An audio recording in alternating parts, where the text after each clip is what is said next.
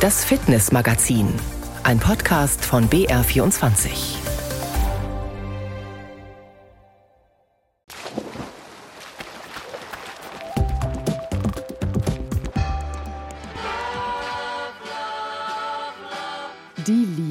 Dank ihr laufen wir strahlend durch die Welt. Die Schmetterlinge fliegen im Bauch wild durcheinander und der Bizeps kann auch mal wehtun. Immer dann, wenn Sie sich mit Ihrem Partner oder Ihrer Partnerin im Liegestütz oder an der Klimmzugstange betteln. Wie sinnvoll Sport in der Partnerschaft ist und ob man gemeinsam oder doch lieber allein trainieren sollte, darum geht es in dieser Ausgabe des Fitnessmagazins. Dafür habe ich mich mit dem Sportpsychologen Professor Jens Kleinert unterhalten über die gegenseitigen Ziele reden, dann wird das schon rauskommen, dass zum Beispiel dann vielleicht ein Partner sagt, ja hör mal, eigentlich ist es ganz schön, wenn du mich ab und zu mal mitziehst oder mich auch mal in den Hintern trittst. Aber das ist ja dann ein Wunsch und dann ist das okay. Wenn man das aber macht, ohne dass es gewollt wird, dann hat man ein Problem. Dieses Problem gilt es dringend zu vermeiden. Bleiben Sie also dran, holen Sie Ihre bessere Hälfte dazu und lassen Sie sich inspirieren. Vielleicht von meinem Kollegen Bernd-Uwe Gutknecht.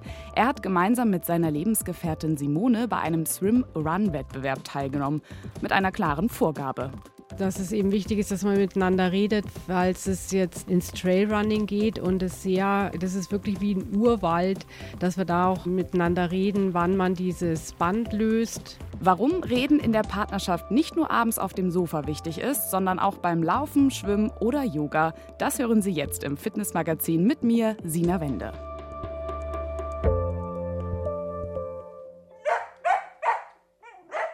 Zugegeben, das kann auf Dauer ganz schön nervig sein. Aber diese Vierbeiner können ja auch anders. Vor allem, wenn sie noch so putzig klein sind. Dann eignen sie sich nicht nur hervorragend zum Kuscheln, sondern sorgen auch dafür, dass wir Stress abbauen und sich unsere mentale Gesundheit verbessert.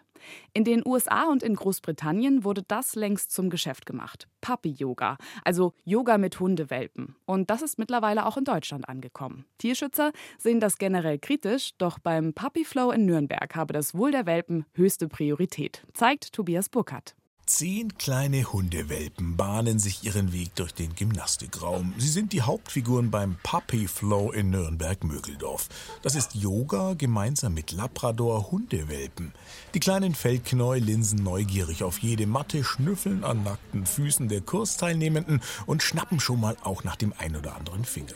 Sieben Wochen alt sind die Kleinen erst, ein paar schwarze, ein paar weiße, alle von einem Wurf. Yoga-Trainerin Jule beginnt die Stunde.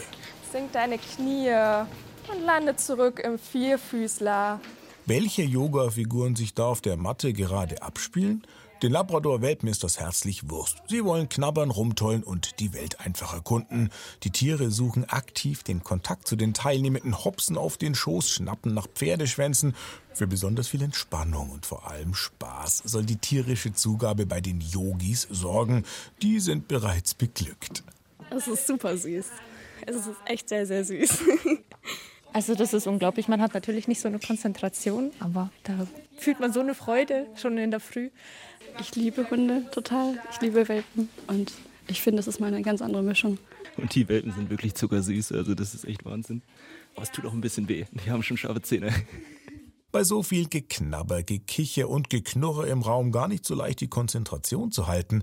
Auch für Yogalehrerin Jule ist das Konzept mit den Welpen ein Experiment. Yoga-Figuren ansagen, für Entspannung sorgen und dabei zwei Hündchen streicheln.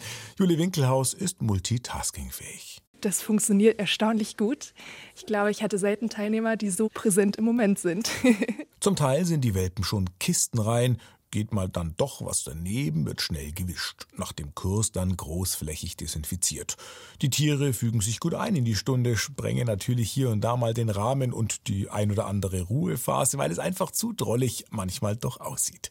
Die Züchterin der zehn Labrador-Welpen hat dem Konzept schnell zugestimmt. Papi-Yoga, so Mine Öztürk, sei genau das Richtige für die kleinen Hunde weil das für die Sozialisierungsphase sehr wichtig ist, in der sie sich gerade befinden. Neue Umgebungen, neue Menschen kennenlernen, neue Situationen. Wir müssen sie auch auf ihr weiteres Leben gut vorbereiten, damit sie in den neuen Familien auch gut zurechtkommen. Nach einer Stunde Papi-Yoga für 45 Euro sind Mensch und Tier sichtlich erschöpft. Krafttanken steht an für die nächste Kurseinheit. Zeitlich ist das Welpen-Yoga ein begrenztes Vergnügen, zumindest für diesen Wurf, denn die Labrador-Welpen wachsen ziemlich schnell. Yogalehrerin Jule beendet die tierische Kurseinheit. Und damit verabschiede ich euch für den yogischen Teil. Ihr habt jetzt die Chance, mit den Welpen zu kuscheln und zu spielen. Die Hälfte schläft, die sind tiefenentspannt und ich hoffe, ihr auch. Da bekommen der Vierfüßlerstand und der herabschauende Hund eine ganz neue Yoga-Bedeutung. Yoga ist übrigens auch für Paare sehr gut geeignet, die gemeinsam entspannen oder sich in akrobatischen Übungen gegenseitig Halt geben wollen. Sport in der Partnerschaft kann die Zweisamkeit stärken. Man motiviert sich gegenseitig, lässt den Schweinehund daheim auf der Couch und verbringt gemeinsam Zeit. Doch diese Zeit ist nur dann für beide Seiten wirklich effektiv, wenn beide dasselbe in dieser Zeit machen wollen. Darüber muss man reden, findet Professor Jens Kleinert von der Deutschen Sporthochschule Köln. Mit ihm habe ich die Chancen und Risiken für Sport in der Partnerschaft besprochen und zunächst die Frage geklärt, wie wichtig Sport für uns selbst ist. Ja, super wichtig. Bewegung ist, glaube ich, ein ganz, ganz immanentes, tiefes Bedürfnis, was alle Menschen haben. Ansonsten ist Sport natürlich klasse oder körperliche Aktivität generell, weil wir dadurch ganz viele positive Konsequenzen erreichen. Ne? Also zum Beispiel vor allem das Wohlbefinden. Sport ist die beste Pille gegen Depressionen. Und wir haben körperliche Aspekte, weniger Rückenschmerzen, wir haben weniger Probleme in der Muskulatur und so weiter. Auch das alles muss man natürlich berücksichtigen. Es muss richtig gemacht werden, aber Sport hat so viele positive positive Seiten. Man kann es jedem empfehlen, aber es muss nicht gemacht werden. Aber wir gehen jetzt davon aus, dass es gemacht wird. Für den Fall, dass es in einer Partnerschaft einen gibt, der total sportlich ist und sagt, ich muss mich bewegen, damit ich keine Rückenschmerzen mehr habe. Mhm. Und dann gibt es da jemanden, der gerne auf der Couch sitzt. Ja, kann das funktionieren? Ja, klar kann das funktionieren. Solange beide damit ihren Frieden haben und das auch mal ausgesprochen haben, sag mal, willst du, dass ich dich mitnehme, dass ich dich ein bisschen motiviere und dass ich dich von der Couch hochscheuche oder möchtest du das nicht? Partnerschaft und Liebe und so weiter, das hat ja viel auch mit Akzeptanz zu tun, dass man den anderen Menschen dann auch so lässt, wie er sein möchte. Wir haben doch so eine gewisse Tendenz, dass wir immer an unseren Partner, Partnerinnen so ein bisschen rumformen wollen und die optimieren wollen. Und das ist ja grundsätzlich ein netter Gedanke, aber das hat alles seine Grenzen und deswegen muss man darüber sprechen. Oder auch, wenn der Partner oder die Partnerin zu viel Sport macht, dann könnte ja auch der auf der Couch sagen, hör mal, möchtest du, dass ich ab und zu mal ein bisschen bremse, übertreibst du es dich ein bisschen. Also über die gegenseitigen Ziele reden, dann wird das schon rauskommen, dass zum Beispiel dann vielleicht ein Partner sagt, ja hör mal, eigentlich ist es ganz schön, wenn du mich ab und zu mal mitziehst oder mich auch mal in den Hintern trittst. Aber das ist ja dann ein Wunsch und dann ist das okay. Wenn man das aber macht, ohne dass es gewollt wird, dann hat man ein Problem. Gehen wir mal davon aus, dass dieser Wunsch geäußert wurde. Welche, welche Vorteile gibt es denn dann für die Partnerschaft, wenn man sagt, äh, wir beide zusammen machen jetzt Sport? Also es fängt damit an, dass durch das Sprechen darüber der Partner oder die Partnerin zum Reflektieren angestoßen wird, sich selbst zu überlegen, warum will ich das denn überhaupt oder müsste ich das machen. Diese Selbstreflexion, das ist erstmal das, was Partner, Partnerinnen super anstoßen können durch das gemeinsame Gespräch. Dann kann natürlich auch noch ein Partner helfen, unterstützen, einen Sport auch tatsächlich durchzuführen und umzusetzen. Also wenn der innere Schweinehund kommt, dann einfach mal aufzurütteln, wenn man vorher darüber gesprochen hat, dass das okay ist. Zu sagen, komm jetzt auf mit dir, du hast es gesagt, du wolltest wolltest es doch. Also so ein bisschen sich gegenseitig auch verpflichten, einen Plan haben, einen gemeinsamen Plan, den man umsetzt. Das Dritte ist eigentlich, dass natürlich, wenn jetzt zum Beispiel ein Partner erfahrener ist, dann könnte der ja auch sein Wissen weitergeben. Das kann natürlich gefährlich werden, wenn man sich da als Trainer oder Trainerin aufspielt und der Partner will das gar nicht, der andere. Aber auch hier wieder, wenn das vorher geklärt wird und sagt, ja klar, sag mir ruhig, wenn ich irgendwie nicht locker genug laufe oder beim Tennis nicht sauber durchziehe, ist in Ordnung. Du kannst mir ruhig Tipps geben. Wenn das geklärt ist, ist natürlich auch sowas möglich, dass man wirklich technisch oder auch konditionell hilft. Okay, das heißt, bevor man sich in die Laufschuhe gemeinsam begibt, äh, muss man sich erstmal an den Küchentisch setzen und sagen, okay, jetzt lass uns unseren Sportplan entwerfen. Kann das überhaupt funktionieren, dass beide Seiten glücklich sein können? Ja, das habe ich letztens auch gesehen im Stadtpark. Da waren dann ein Pärchen, was zusammen gejoggt ist. Und sie war definitiv die schnellere, bessere. Und er war auch schon so ein bisschen Richtung Fitnesstraining. Und der konnte einfach das Tempo nicht halten von ihr. Und dann ist sie immer 200 Meter vorgelaufen. Das war aber ein Spielchen, das konnte man sehen zwischen den beiden, das war abgesprochen und ist dann zurückgekommen und ist dann wieder eine Zeit lang mit seinem Tempo gefahren. Also die haben offensichtlich eine Lösung gefunden für das Problem, ich bin doch eigentlich schneller als du, ich will auch mehr laufen, ich will auch schneller laufen und gleichzeitig will ich mit dir zusammenlaufen. Und auf diese kreative Lösung würden die wenigsten kommen, aber man findet immer eine Lösung. Wenn es unterm Strich aber dann nach ein paar Monaten nicht funktioniert, na gut, dann macht halt jeder für sich was. Und man kann sich ja darin auch bestärken. Man kann ja auch gemeinsam planen und getrennt trainieren. Auch das geht ja. Also dass man sich zwar in der Sache unterstützt, aber das Training dann getrennt macht. Wichtig ist, dass beide unterm Strich damit zufrieden werden. In dieser Zweierkonstellation kann natürlich auch sehr schnell ein Konkurrenzverhalten aufkommen. Das ist dann mhm. aber negativ, oder? Ja, auch das kommt wieder auf die Konstellation an. Wenn ich jetzt sagen wir mal ein Pärchen habe, was leistungsähnlich ist, dann ist das das Fighten gegeneinander und das gegenseitig übertrumpfen wollen völlig in Ordnung, wenn das beide auch richtig als Spielchen nehmen ne? und als hartes Spiel und dann auch beim Sport das auch ziemlich hart sehen und sich danach wieder vertragen können. Jetzt werden vielleicht einige sagen, äh, das klappt doch sowieso nicht, aber ich meine, das klappt mit einer Freundin oder einem Freund ja auch, dass man sich richtig bettelt und dann hinterher ist man wieder fein zueinander und, und trinkt zusammen eine Saftschorle oder ein Bier. Das könnte in der Partnerschaft auch laufen, wenn man sagt, okay, wir wollen das so. Jetzt haben Sie den einen Nachteil ins Positive gerückt, äh, sehr gut. Aber gibt es auch andere Nachteile, die es haben kann, wenn man in seiner Partnerschaft zusammen Sport treibt?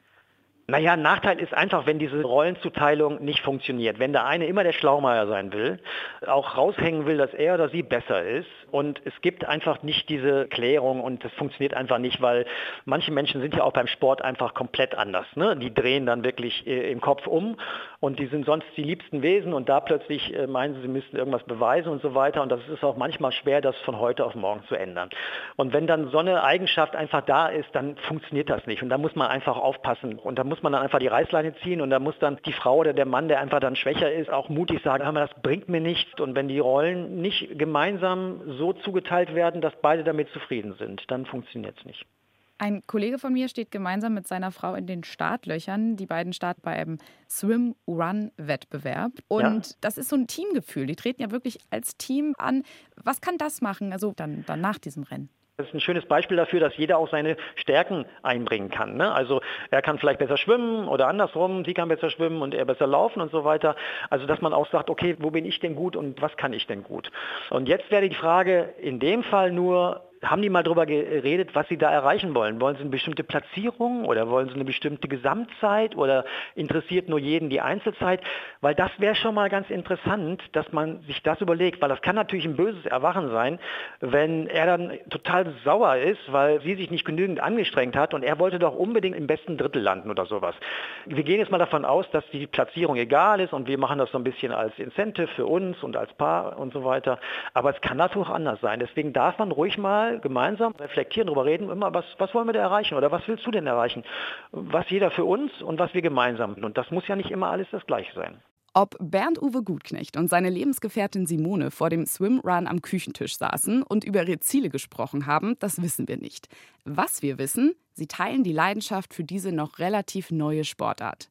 Die Athleten laufen und schwimmen dabei abwechselnd. Outfit bleibt gleich. Im Neoprenanzug, Badekappe und mit den Laufschuhen geht's auf die Trailrun-Strecke. Und ins Wasser. So will es die Regel. Bei der Teamversion starten immer zwei parallel. Sie machen alles gemeinsam, sind teilweise sogar mit einem Seil verbunden. Kann zusammenschweißen oder zu kleinen Krisen führen. So erging es Bernd Uwe und Simone. Startschuss beim Ötilö im südfranzösischen Cannes. Ötelö ist schwedisch und heißt von Insel zu Insel. In Schweden ist Swimrun Volkssport. Die Rennen gibt's aber weltweit. Mit Simone habe ich mich für Cannes entschieden, weil da das Mittelmeer auch Ende Oktober noch angenehm warm ist. Simone hat schon einige Swimruns mitgemacht. Für mich ist es die Premiere. Sie bläut mir ein, dass es eben wichtig ist, dass man miteinander redet, weil es jetzt ins Trailrunning geht und es sehr, das ist wirklich wie ein Urwald, dass wir da auch miteinander reden, wann man dieses Band löst, wann es dann auch sicherer ist, dass der andere nicht hinten vielleicht noch einen Überschlag macht, weil der andere gerade einen großen Schritt macht. Und da ruft man sich dann zu, langsamer, Also wichtig ist es einfach, dass man da lieber ein Wort zu viel wechselt und einen Ticken auch lauter spricht, weil man, wir haben ja oft auch die Bademützen auf, da hört man sich nicht so gut und ja, da muss man dann ruhig bleiben. Den ganzen Sommer über hatten wir das trainiert. Laufen, schwimmen und eben reden. Wir sind mit einem Gummiseil aneinander gekettet, haben nie mehr als zwei Meter Abstand. Vor allem die Wechsel sind dadurch knifflig. Der vordere muss beim Sprung ins Wasser warten, bis der hintere bereit ist. Okay? Nee, warte mal. Brille auf. Jetzt okay? Ja, okay. An den Tagen vor dem Rennen haben wir uns die Strecke angeschaut. Fünf Schwimmabschnitte von insgesamt 3000 Metern und fünf Laufabschnitte von insgesamt 10 Kilometern. Und die haben es in Cannes in sich. Kannst dich da, das wird es da so steil, da kannst du dich am Geländer festhalten, weil das so krass ist. Also wenn man auch, das kann man nicht laufen. Von wegen lockerer Strandlauf an der Côte d'Azur ein paar hundert Meter hinter der Strandpromenade geht's rein in eine Art mediterranen Dschungel. Damit wir uns nicht verlaufen, haben wir Wanderguide Sylvie gebeten, uns den Trail zu zeigen. By this way? Da beginnt der Bergwald, ein Nationalpark. Wunderschön, aber richtig wild. Ihr müsst rauf bis zur früheren Sternwarte. Da braucht ihr echt gute Beine, um sicher durchzukommen. Viel Glück. Bonne chance. Bonne chance sagt sie mit einem mitleidigen Lächeln. Tatsächlich ist der Aufstieg so krass steil, dass man auf Händen und Füßen hochkrabbelt. Und genau deshalb hat der Rennleiter Dominik Loy den Parcours so ausgewählt. Das Rennen ist voller Überraschungen, weil du denkst, kann Croisette, die Schönen und Reichen sind hier und machen ihren Urlaub. Und wenn du dann die Strecke machst, wir schicken dich in Gegenden und in die Wildnis, dass du denkst, Moment, bin ich in Cannes oder wo bin ich? Es ist ein cooles Rennen und es ist sehr, sehr hart. Es sieht so schön aus, aber es hat es in sich. Fast wie eine Seilschaft beim Klettern hangeln wir uns durch den Dschungel. Beim Bergablaufen muss jeder Schritt sitzen, weil es über Felsbrocken und freiliegende Wurzeln geht. Auch da ist wichtig, dass sich die Teams warnen. Was die Ausrüstung angeht, braucht man beim Swimrun einen schützenden Neoprenanzug, der aber so weich ist, dass man damit gut laufen kann und Schuhe, die fürs Gelände geeignet sind und gleichzeitig das eindringende Wasser nach dem Schwimmen schnell abgeben. Tom Boyce entwickelt für Salomon solche Amphibienschuhe. Sobald man dann aus dem Wasser steigt und auf irgendein Gelände dann kommt, ist es natürlich extrem rutschig und da haben wir auch ein gerilltes Stollenprofil mit eingebaut, dass das Wasser noch mehr abgeleitet wird und damit quasi der Läufer am besten der Grip hat, den er benötigt, dann um in die nächste Laufetappe quasi dann zu starten. Die Ein- und Ausstiege sind mal felsig, mal geht es über Kies, mal durch tiefen Sand. Überall feuern uns Zuschauer und Kann-Urlauber an. Christine und Sascha aus der Nähe von Ochsenfurt sind routinierte Swimrunner, haben auch beim Ötülö in Cannes schon mitgemacht. Wir trainieren zusammen, so Swimrun machen wir zusammen, aber jeder trainiert auch für sich, weil Sascha ist schneller beim Laufen und beim Schwimmen. Dann hat jeder seine Zeit, die er alleine trainiert und dann machen wir zusammen. Und er ist immer vorne beim Schwimmen, er zieht mich oder ich schwimme in seinen Windschatten und es gibt nie Diskussion oder beim Laufen, wir passen uns einfach an. Wir brauchen überhaupt nicht mehr reden. Wir wissen ganz einfach, wenn es zu schnell oder zu langsam ist, dann geht da noch was. Gestritten haben die beiden Franken beim Swimrun angeblich noch nie. Nein, nein, nein. Wir laufen und wir wissen ohne Worte, wie schnell wir laufen können. Swimrun ist die beste Eheberatung, die es gibt. Da legst du alles auf den Tisch und äh, wenn du Fragen hast, die werden dort geklärt. Was auch Rennleiter Dominik Loy bestätigt. Wir haben auch schon auf der Ziellinie diverse Heiratsanträge erlebt, weil die Leute das als ultimativen Test für eine Beziehung betrachten. Jeder hat in einem langen Rennen immer mal Phasen, wo man sich nicht so gut fühlt. Und in den Phasen ist der Partner wichtig, weil er dich wieder motivieren kann und er zieht dich mit und sagt, komm, jetzt haben wir noch so und so weit und das macht auch Spaß. Die Teampremiere von Simone und mir klappt auch super. Sie ist unsere Lokomotive am Berg, im Wasser bin ich das Schleppschiff. Ich glaube, bei uns ist es halt ganz schön, dass du ihm gut schwimmst und mich da ein bisschen pushen kannst und ich beim Laufen. Und dann ist es irgendwie so ein cooles Teamwork. Wie viele andere Swimrunner auch genießen wir nach dem Wettkampf noch die malerische Côte d'Azur, das südfranzösische Essen und wir machen einen Ausflug auf die vorgelagerte Sandinsel Sainte Marguerite. Dort unter Pinien ist nämlich immer der Start der Ötilö Langdistanz mit 8000 Metern Schwimmen und 40 Kilometern Trailrun. Ein schönes Ziel für die Zukunft. Das ging also gut aus. Und wie es klingt, haben die zwei auch schon einen nächsten gemeinsamen Sportplan das Laufen für die Partnerschaft gut geeignet ist, leuchtet mir ein. Beim selben Tempo kann man gemeinsam Ideen entwickeln, über den anstrengenden Job reden oder den nächsten Urlaub planen. Aber beim Schwimmen? Im zweiten Teil des Gesprächs mit dem Sportpsychologen Jens Kleinert wollte ich wissen, ob es Sportarten gibt, die besser für eine Partnerschaft geeignet sind. Ich sage bei solch was immer Nein. Das bietet sich alles an. Und ich als Schwimmer sowieso sage das, weil ich schwimme super gerne mit Kolleginnen und Kollegen zusammen oder mit Partnerinnen und Partnern zusammen. Das finde ich so irre, wenn man dann nebeneinander durchs Wasser geht. Und das ist so ein Gemeinschaftsgefühl, was man beim Schwimmen auch hat. Also jetzt so als Beispiel, ne? das Schwimmen ist super. Klar kann man sich dabei dann nur bedingt unterhalten. Jede Sportart kann man eigentlich so ausüben, dass man sie wunderbar zusammen machen kann. Man muss immer manchmal ein bisschen überlegen, dass man die leicht variiert, dass man äh, sie ein bisschen verändert. Wenn man das möchte, findet man da einen Weg und Sport ist so variabel und kann man so unterschiedlich auch ausüben, dass ich da erstmal keine Schranken sehen würde.